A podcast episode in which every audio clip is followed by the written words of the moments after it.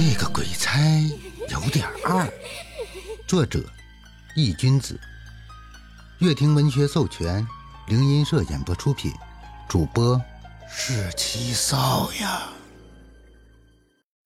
第八章：重回恐怖之地。看到这样一幕，宋哲挠了挠头，将手链重新递给张天志。他好像坏了。张天志看着宋哲递给他的手链，一脸的生无可恋，内心是崩溃的。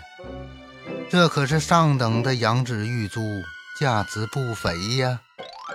颤颤巍巍的将手链接到手中，张天志有些不敢相信的看向宋哲：“它，它碎了！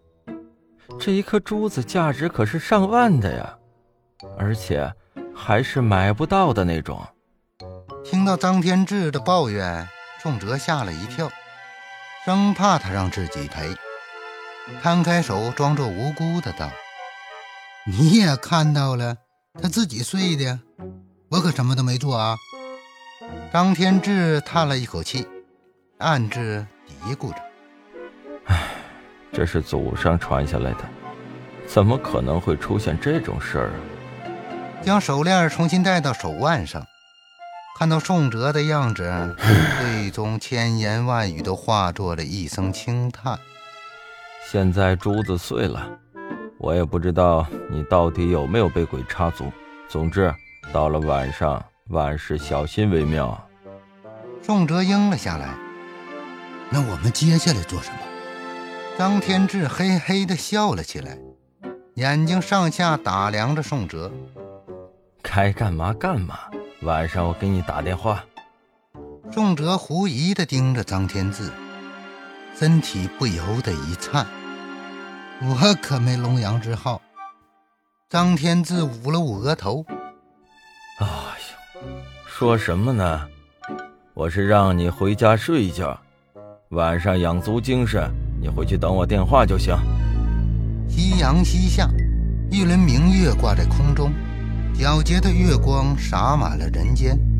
由于空气原因，夜空中没有多少繁星。或许每个城市都差不多。不同于上一次，由于没有任何的准备，导致宋哲狼狈不堪，险些嗝屁。这一次，宋哲算是下了血本，买了许许多多驱鬼的东西，什么黑狗血。护身符、桃木剑、八卦镜，乱七八糟的都买了一遍。虽然不知道有没有用，但是这自身安全还是不能不在意的。看了下时间，现在已经是晚上十点半了，算上路程，到地方得差不多凌晨。和张天志约好在广场碰面，背上包就往广场去了。刚到广场，就看到张天志一个人坐在长椅上，叼着一根烟，在那里吞云吐雾着。到了跟前，才发现张天志穿着一身休闲装，耳朵里竟然还插着耳机，除了身旁的一个黄色布袋，根本没有一副要去捉鬼的样子。你的样子怎么看都没有一丝大师的风范呢？宋哲嘴角抽了抽，张天志将烟掐灭，笑着反问道：“难不成我还得像电影里演的那样，穿一身黄袍才行？”“没有，我就是觉得你这样会不会……”听到张天志调侃自己，宋哲有些莫名的尴尬。“放心吧，家伙事儿都在包里放着呢，别担心。”知道宋哲在想什么，张天志拎起布袋，朝着宋哲晃了晃：“咱们怎么去？”“放心吧，我有车。”宋哲扯开话题，张天志从兜里掏出一把车钥匙。“哇哦！”从长椅上站了起来，示意宋哲跟着自己，拎起布袋向着广场外走去。宋哲屁颠屁颠地跟在张天志后面。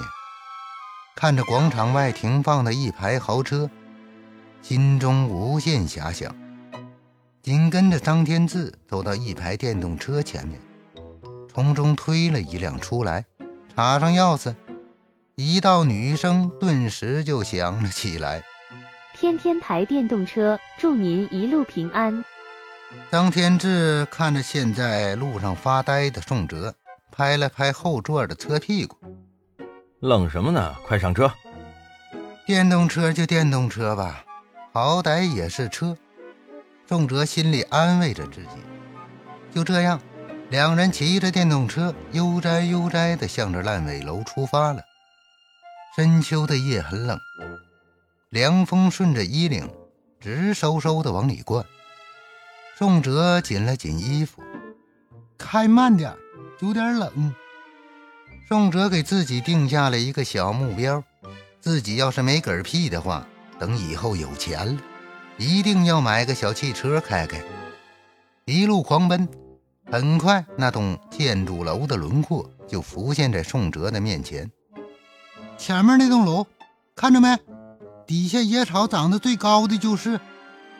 宋哲拍了拍张天赐的肩膀，手指向前方的一栋破旧的建筑楼。张天志应了一声，电动车又加快了几分。随着那栋建筑楼越来越近，宋哲有些不安。对于上次在楼里发生的事情，他依旧历历在目。最终还是抵达了目的地。张天志将车子停在建筑楼的外面，两人看着面前散发着诡异的建筑楼，眉头皆是紧锁，心中各有千秋。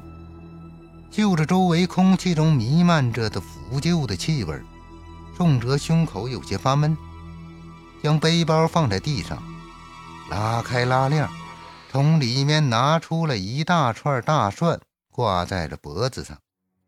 你还别说，还挺好用。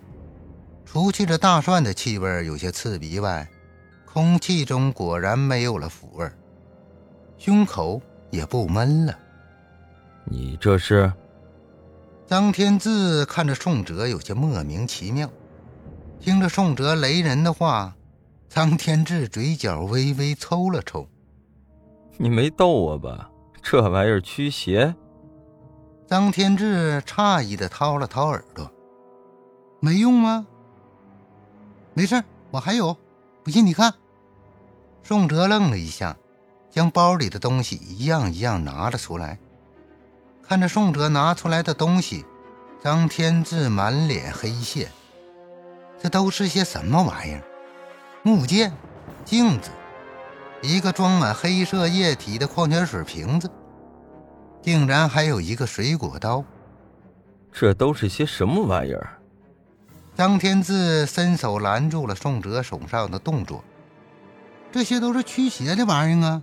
你看，这是桃木剑、八卦镜。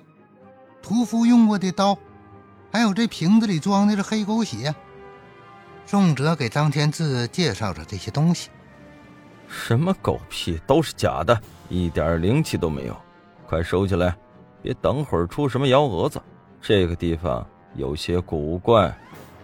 张天志摆了摆手，示意宋哲收起这些乱七八糟的东西。听到都是假的，虽然心里有些不是滋味。但毕竟是大师的话，还是乖乖照做了。今晚的风有些大，吹得四周树都开始摇摆不定。就在张天志想要进楼的时候，宋哲拦住了他，手指了指四楼的阳台。那晚我从这里离开的时候，明明看到在那里挂着一条绳子呀，现在却没了。会不会有什么意外？张天志皱了皱眉，看向寿哲手指的地方，阳台果然空空如也。我给你一道符，它能压住你的阳气，待会儿进去的时候你贴在头上，鬼就看不见你了。说着，从兜里那个布袋子里掏出了一张符纸，递给宋哲。接过符，宋哲紧紧地攥在手里，看了一眼建筑楼跟着张天志走了进去。欢迎收听这个鬼差有点二。本章已播讲完毕感谢您的收听。